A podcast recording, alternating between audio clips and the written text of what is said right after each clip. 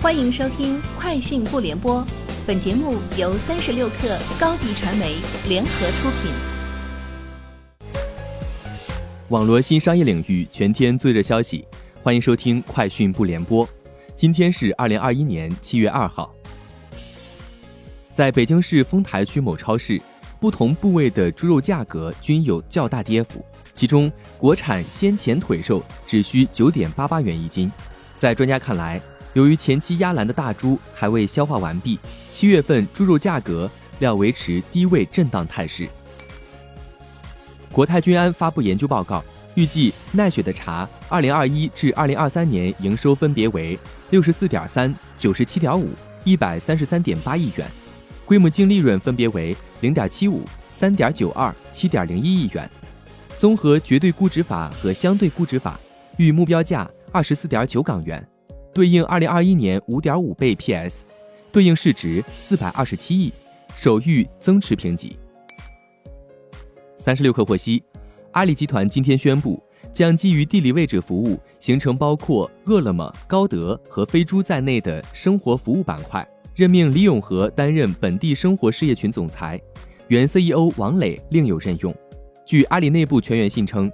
该调整旨在面向未来打造更敏捷的新型组织，形成板块生态效应。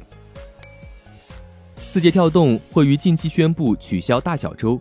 多位字节跳动员工证实，公司内部正调研是否取消大小周，或将于近期宣布取消。一位字节跳动员工称，已经箭在弦上了，但还没有官方发布。部分员工称，最早将于本月内宣布。BOSS 直聘研究院今天发布《二零二一高校应届生专业就业竞争力报告》显示，二零二零年下半年以来，国内经济逐步复苏，就业市场形势快速好转。其中，直播与短视频带火艺术类专科生就业，金融科技专业首批本科生起薪登顶达一万零五百四十七元，人工智能专业研究生起薪一万九千二百九十八元，高学历农业技术人才受热捧。理想汽车 CEO 李想今天在微博表示，第三季度有信心把中国市场的中大型 SUV 车型和三十万以上自主豪华品牌车型销量的屋顶提升到一个全新的高度，并争取拿下全球市场所有插电式车型销量第一的位置。沃尔沃日前在沃尔沃汽车科技日上提出，到二零二五年实现全球一百二十万辆的销量目标。并表示，其中将有百分之五十为电动车。此外，集团总裁兼首席执行官汉肯·塞穆尔森还表示，将在今年年底前进行 IPO。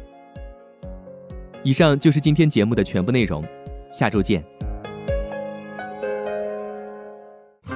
高迪传媒为广大企业个人提供微信视频号代运营服务，商务合作请关注微信公众号“高迪传媒”。